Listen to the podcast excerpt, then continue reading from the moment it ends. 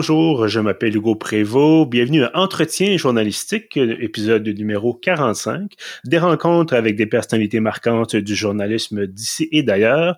Aujourd'hui, je reçois Michael Nguyen. Bonjour, Michael. Bonjour, Hugo. Alors, Michael, vous êtes euh, journaliste judiciaire au Journal de Montréal, mais vous êtes également président de la Fédération professionnelle des journalistes du Québec, la FPJQ. Euh, donc, aujourd'hui, évidemment, on vous parle principalement euh, en tant que président donc de, de la FPJQ. Euh, beaucoup de choses à dire, notamment sur la question de l'intimidation envers les journalistes, malheureusement un phénomène qui semble prendre de l'ampleur ici comme ailleurs dans le monde. Mais avant qu'on embarque un peu dans, dans ce dossier-là, j'aimerais d'abord savoir pourquoi est-ce qu'on se présente à la présidence de la FPJQ? C'est certain que comme journaliste, euh, dès le début de ma carrière, euh, vers 2010, j'étais intéressé, évidemment, ben, pour être journaliste, faut aimer la profession. Donc j'ai toujours eu un amour indéfectible envers le journalisme et à travers euh, plusieurs anciens présidents, je me suis mis à m'impliquer dans la fédération. Puis c'est là que j'ai vu que la mission de, de, la fédération, qui est de défendre la liberté de presse et le droit du public à l'information, c'est une cause qui me tient énormément à cœur en tant que journaliste, mais aussi comme journaliste judiciaire. J'ai été capable de voir à travers les années euh, à couvrir les affaires judiciaires au Palais de justice de Montréal que des fois, le droit des médias, quand il n'est pas défendu, ben, il a tendance à être mis sur la bande de côté ou à être oublié de temps en temps. Donc, c'est un, un, combat que j'ai toujours voulu suivre. Et quand mon prédécesseur Stéphane Giroux a décidé de ne pas de ne pas renouveler son mandat et qu'on cherchait des présidents, je me suis dit pourquoi pas? Pourquoi ne pas essayer? Ça m'a, la fédération m'a tellement apporté au fil des années. Je pense que c'est à mon tour d'ordonner en fait. Mais bon, c'est certainement pas un bilan, en fait, pas un bilan, pardon, un mandat qui est, qui est simple. Bon, parce que journalisme actuellement, même avant la pandémie, ça allait pas très bien, beaucoup de, fermetures, beaucoup de pertes d'emplois. Arrive la COVID-19 avec la disparition quasi totale des, des annonces publicitaires dans les journaux, en tout cas au début, euh, quand évidemment tout était fermé, un commerce va pas aller excusez-moi l'expression, mais dépenser, perdre de l'argent, c'est-à-dire annoncer un produit ou des services alors qu'il peut lui-même pas les offrir. Euh, selon vous, là, c'est peut-être une question qui, nécessiterait une longue réponse, mais l'état du journalisme actuellement au Québec, ça, ça ressemble à quoi? Je dirais que la crise des médias, on parle de la chute des revenus publicitaires, elle date d'il y a plus d'une dizaine d'années déjà. Donc petit à petit, lentement, mais sûrement, on a vu les, les revenus s'effriter.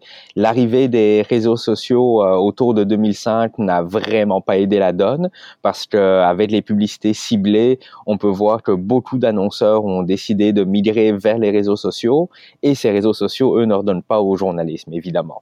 Donc, ils prennent notre contenu, le contenu est mis en ligne. Au début, ça avait vraiment été vu comme une façon de se donner de la visibilité pour se faire connaître. Puis le parallèle que je fais souvent, c'est un peu comme euh, les photographes pigistes euh, qui se font appeler pour des contrats en disant, ben c'est pas payé, mais ça donnera de la visibilité. Mm-hmm. Et on l'entend très souvent. Puis c'était un peu pareil avec les réseaux sociaux en disant, on le met sur les réseaux sociaux, on embrasse ça, mais au final, ben, Facebook et compagnie se s'en sont mis plein les poches et les journalistes, ils ont perdu des revenus publicitaires. Malgré tout, avec les années, on peut voir que le journalisme de qualité continue à se faire. On n'a qu'à penser à toutes les enquêtes journalistiques qui ont entre autres mené à la commission Charbonneau, à la commission Chamberlain. Donc, on peut voir du travail de qualité se fait, mais avec de moins en moins de moyens on le remarque, mais malgré tout, je suis certain quand je dis que tous les journalistes du Québec, ceux qui ont pu heureusement garder leur emploi, sont dévoués pour faire tout ce qu'ils peuvent dans les conditions actuelles qui sont pas toujours faciles et qui ont été exacerbées par la pandémie. On peut le voir, de nombreux médias ont, coupé dans les salaires.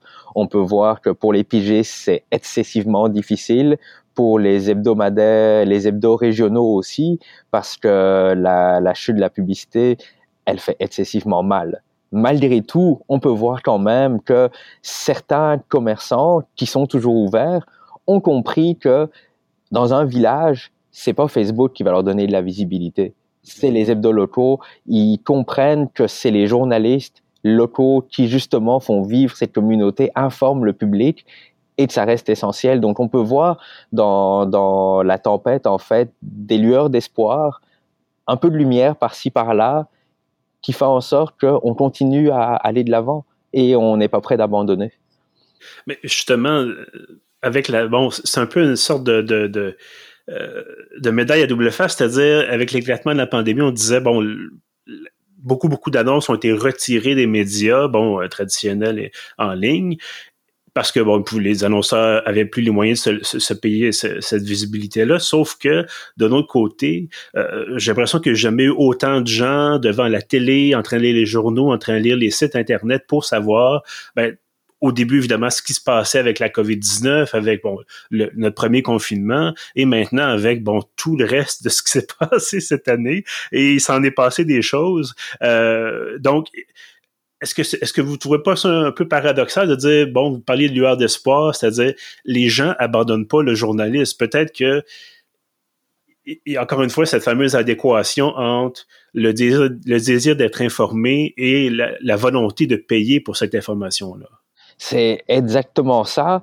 Euh, on me dit il y a une trentaine d'années, les gens achetaient leurs journaux puis ils les lisaient, ils se posaient pas vraiment de questions. Maintenant, on a l'habitude de la gratuité. Donc, euh, les gens, ils vont sur le site web, ils lisent les articles, mais ils réalisent pas nécessairement que derrière ces articles, du travail est fait, du travail de vérification, du travail de recherche. Et ça, c'est pas les, sites de fausses nouvelles qui en font parce que pour eux, c'est très facile. On invente une histoire en se disant que ça va générer du clic. On invente un petit peu n'importe quoi, on le met en ligne, les gens cliquent, ils se font avoir, mais le but est monétaire.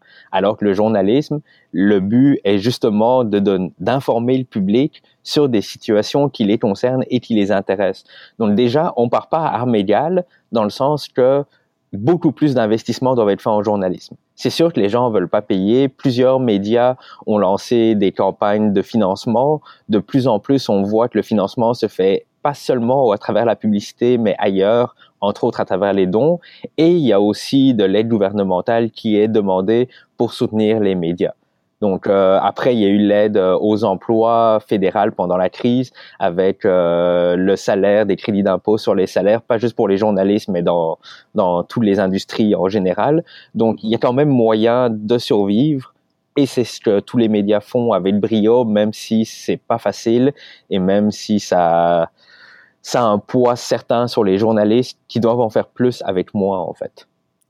Mais, justement, par là de, de, poids sur les journalistes, euh, on va entrer, si vous voulez, dans, le vif du sujet, c'est-à-dire cette fameuse intimidation qui, bon, comme, je disais, puis vous êtes certainement d'accord avec moi, qui ne date pas d'hier, que ce soit de la part des, élus ou des, gens de la population en général, mais euh, on, on, a l'impression qu'avec l'éclatement de la pandémie, cette euh, quasiment cette haine des journalistes s'est accentuée. Euh, J'irais je dirais qu'elle s'est faite de façon beaucoup plus vocale et qu'elle s'est déplacée pour de l'Internet à la vraie vie, en guillemets. Parce que si on regarde l'intimidation, les insultes envers les journalistes, c'est tiré sur le messager, ça date pas d'hier, comme vous dites. C'est à l'époque, il y a 50 ans, les gens envoyaient des lettres dans les médias avec des bêtises écrites dessus. Après, c'est arrivé par courriel. Après, c'est arrivé sur les réseaux sociaux, mais depuis le début de la pandémie, comme vous le dites, ça s'est exacerbé à un niveau qui est complètement inadmissible. C'est à la rigueur de critiquer les médias, ça c'est tout à fait correct. La, fédération, elle va toujours défendre le droit de s'exprimer démocratiquement.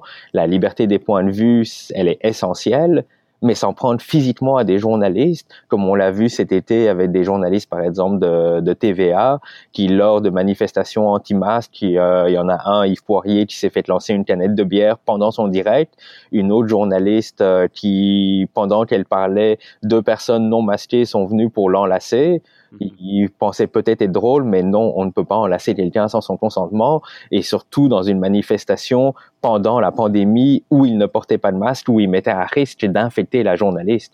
Ça n'a aucun sens. Il y a quelques semaines, on a vu pareil un citoyen qui a essayé de procéder à une arrestation citoyenne d'un journaliste de Radio-Canada à Gatineau. Ça n'avait aucun sens. Il s'était trompé de personne. Il semblerait qu'il visait plutôt un député, N'empêche qu'il a quand même essayé d'empêcher le journaliste de rentrer à Radio-Canada. C'est, c'est inadmissible. Mais justement, bon, il y avait une lettre ouverte de la FPJQ à la fin juillet qui parlait de, cette agression contre les, journalistes de TVA. Euh, est-ce que vous est-ce que vous constatez peut-être que l'appel qui a été lancé, entre autres, au, gouvernement euh, de François Legault, à la, sécurité publique, est-ce que vous avez l'impression que cet appel-là a, été répondu à une réception positive ou simplement que l'appel a été lancé et on attend toujours finalement des euh, qu'il y ait une réaction de la part des milieux policiers, par exemple? En fait, c'est du cas par cas. C'est certain qu'on encouragera toujours la police d'intervenir lorsqu'il est témoin d'un crime ou de l'intimidation envers les journalistes. En fait, c'est certain. D'un autre côté, on encourage les, les journalistes qui se font intimider de rapporter les cas à leur employeur, d'aller voir, de porter plainte à la police si nécessaire, mais de pas laisser, de pas laisser ça comme ça. Ceci dit, d'une certaine façon, je peux comprendre les personnes qui justement manifestent parce que on s'entend que la pandémie est extrêmement difficile pour tout le monde. C'est les gens sont fragilisés psychologiquement. Il y a eu énormément de pertes d'emploi. Il y a une incertitude qui règne sur qu'est-ce qu'on va devenir comme société. Parce que en six mois, on peut voir la société a excessivement changé. Le centre-ville de Montréal est pratiquement désert. Les gens ne sortent plus, ils peuvent plus se réunir fait, c'est certain que psychologiquement, beaucoup de personnes sont déjà fragilisées et donc sont à risque. Après, ils vont sur Internet, ils vont lire des théories du complot, comme quoi, par exemple, c'est la 5G qui a causé ça ou que Bill Gates veut installer des micropuces. Mais quand une personne est déjà fragilisée psychologiquement, elle est plus à risque de tomber là-dedans. Et après, il y a un effet de groupe parce que Facebook, on parle de bulle c'est un terme très à la mode avec la pandémie le déconfinement, mais c'est un peu ça sur les réseaux sociaux. C'est on suit les personnes qui nous ressemblent et au final, le contenu qu'on voit, c'est le contenu que des personnes qui pensent comme nous partagent.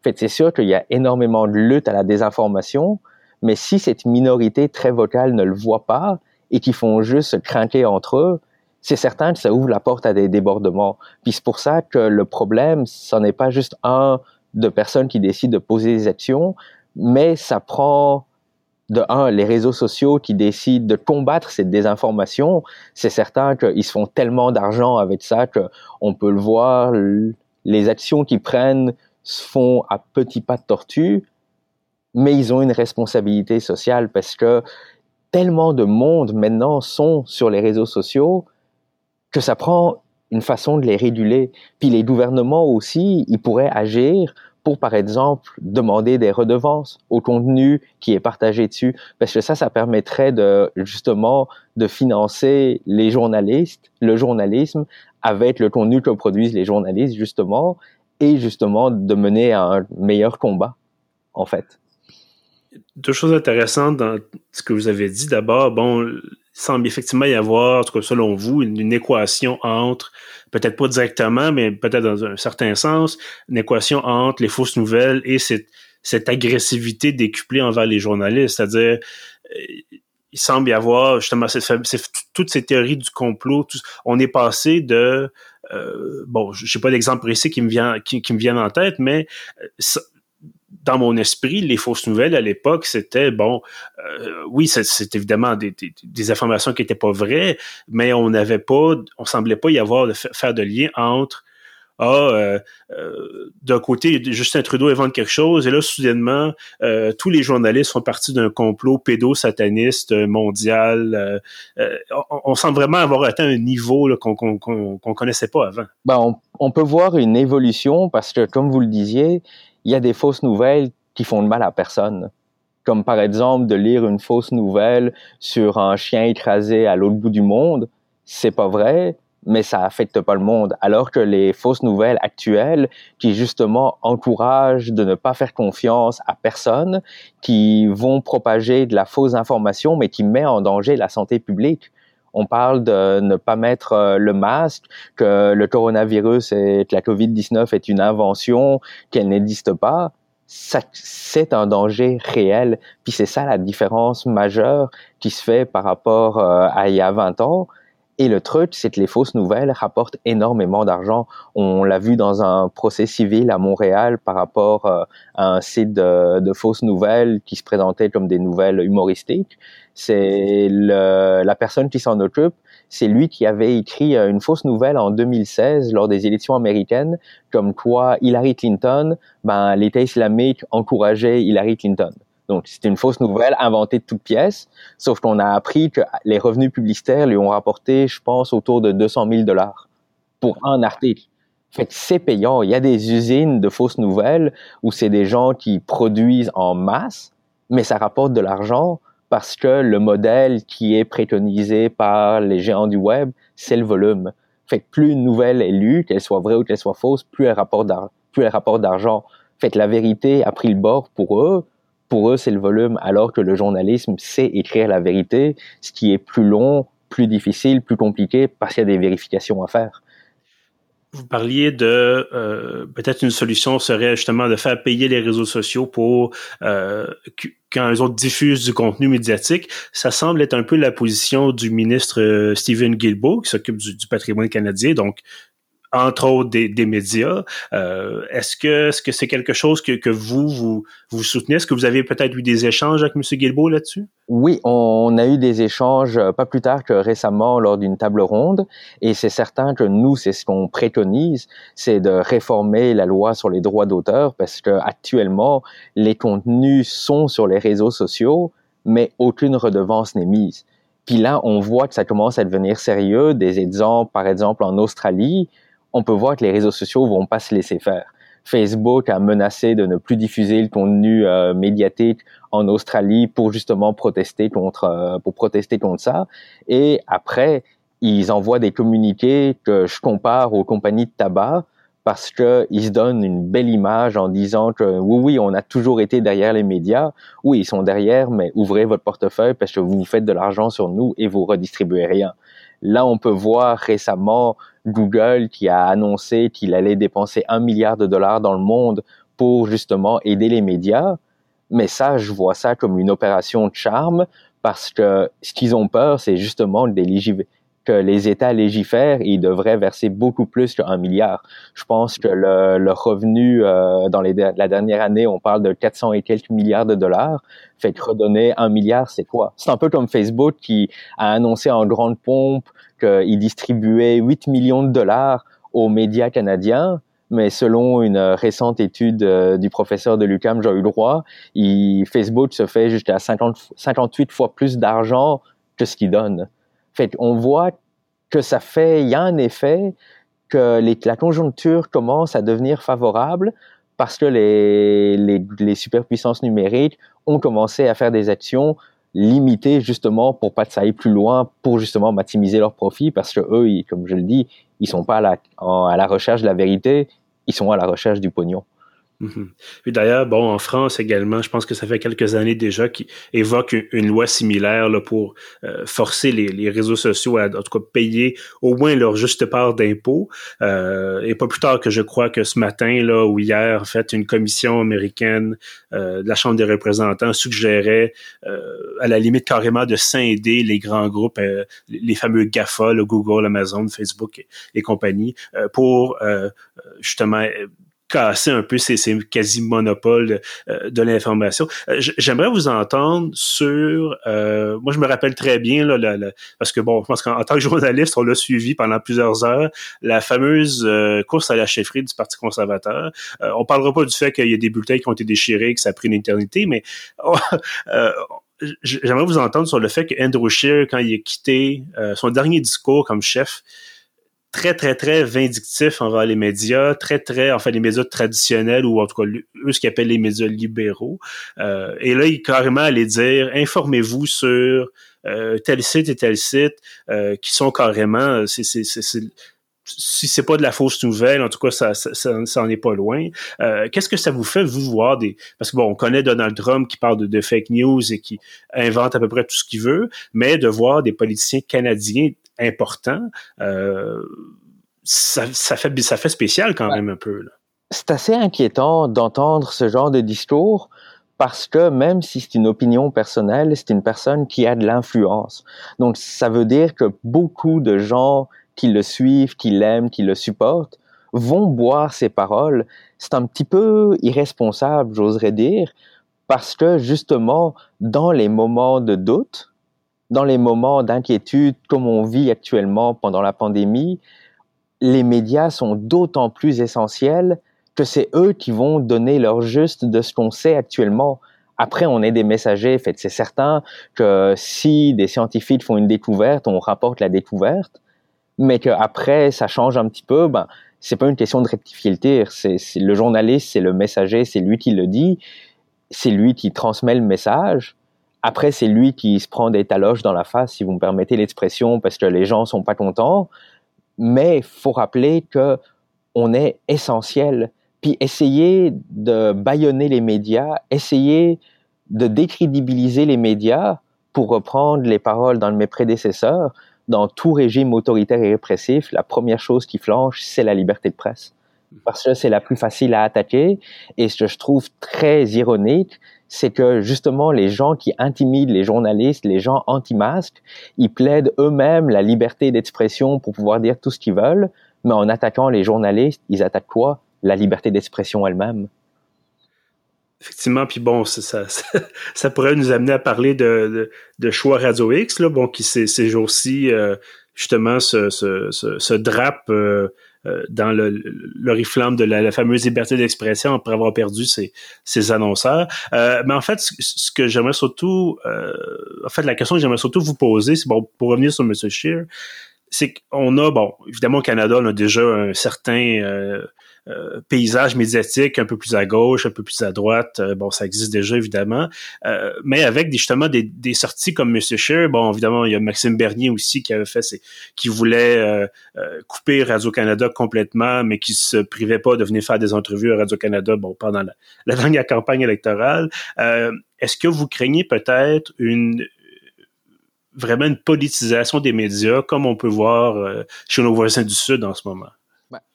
Justement, je suis content que vous le dites parce qu'on le voit que la tendance américaine commence à se déplacer vers le Canada.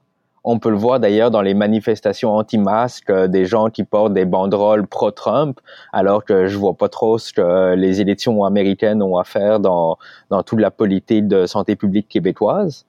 Mais il faut comprendre aussi que les médias au Québec, au Canada, ont un modèle quand même assez différent que les États-Unis.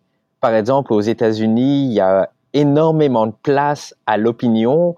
Les médias sont campés dans un certain camp, ils ne se le cachent pas.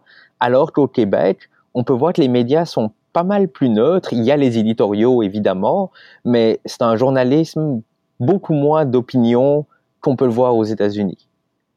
Donc, c'est pas la même chose, mais on peut voir, puis ça c'est le président américain toujours en attaquant les, les médias, en les traitant de fake news pour tout ce qui fait pas son affaire, on voit que ça a une influence qui déteint un petit peu partout dans le monde, dont notamment au Québec, on est à quelques, on a une frontière commune avec les États-Unis, et c'est assez inquiétant parce que c'est justement, c'est plus cette recherche de la vérité qui compte, mais c'est des gens qui veulent juste qu'on soit en accord avec ce que eux pensent. Puis ça, justement, le meilleur, la meilleure arme face à la désinformation, c'est l'éducation. C'est que les gens apprennent à faire la différence entre une vraie et une fausse nouvelle. Puis ça, la fédération travaille très fort dessus, entre autres avec le programme 30 secondes avant d'y croire. Mais ça, c'est un, un travail qui se fait à long terme parce que l'éducation, ça se fait pas en une journée. Et aussi, il faut que les gens aient la volonté d'aller vérifier parce qu'en même temps, on est tellement inondé de nouvelles de nos jours, avec justement les réseaux sociaux, que tout le monde peut tomber face à une fausse nouvelle et se faire avoir.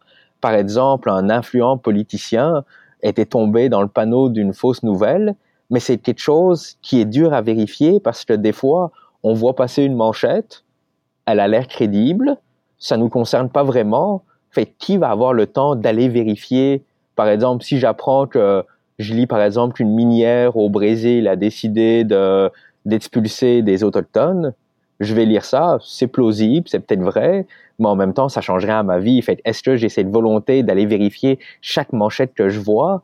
Mm-hmm. Pas forcément. fait, c'est pour ça que c'est un combat très difficile et justement, ben, une des façons de passer, euh, de justement combattre la désinformation, outre l'éducation qui peut se faire à court terme, c'est la régulation, c'est de légiférer et de forcer justement les réseaux sociaux à le faire.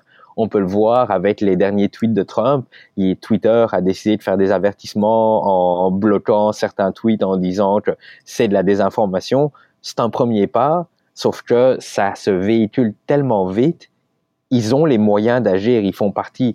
Les, les superpuissances numériques ont plus de puissance, ont plus de budget que beaucoup de pays et beaucoup d'États ils pourraient se concentrer là-dessus. Malheureusement, ils ne le font pas. En terminant, euh, bon, on espère évidemment que la, pandémie se termine euh, rapidement. On souhaite un, vaccin, bon, peut-être début de l'année euh, prochaine. Mais si jamais ça se poursuit, puis bon, d'ici là, d'ici quand même pour les prochains mois, quel avenir est-ce qu'on qu'est-ce qu'est-ce qu'est l'avenir du journalisme en ce moment? Parce que si effectivement par exemple si la pandémie se prolongeait encore une fois on le souhaite pas bien sûr mais si jamais ça, se prolongeait un an deux ans et plus quel serait selon vous l'avenir justement pour les, journalistes puis le milieu médiatique?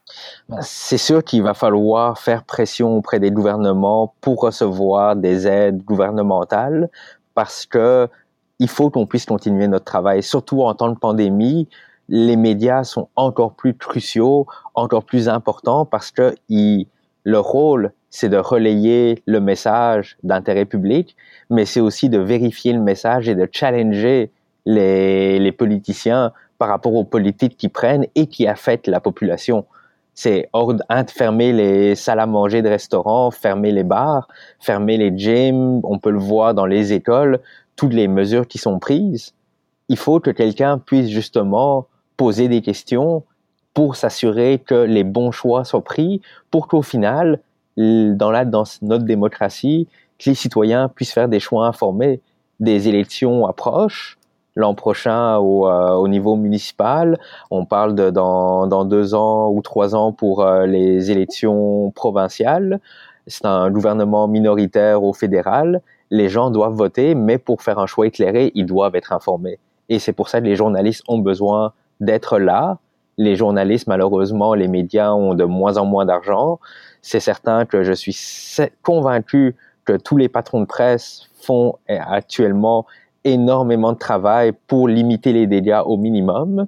Il faut que ça continue, mais ça prend de l'aide extérieure. On n'est plus dans une dynamique où le journalisme en lui-même pourra s'en sortir la crise est bien trop profonde, c'est une crise qui s'ajoute à une autre, ça prend de l'aide extérieure, que ça passe par des redevances des, des géants numériques, par la légifération des aides aux médias comme on en voit dans d'autres industries, ça prend du travail qui doit être fait pour justement qu'on puisse continuer notre travail d'informer la population. Michael Nguyen, journaliste judiciaire au Journal de Montréal et président de la FPGQ, merci beaucoup d'avoir été avec nous. Merci beaucoup, Hugo. Et évidemment, tous ceux qui nous écoutent, merci également d'avoir été là. Vous pouvez trouver tous nos anciens épisodes sur pieuvre.ca. On est également sur SoundCloud, sur Spotify, sur iTunes. En fait, on est sur toutes les plateformes où vous trouvez des balados. Je vous dis merci et à bientôt.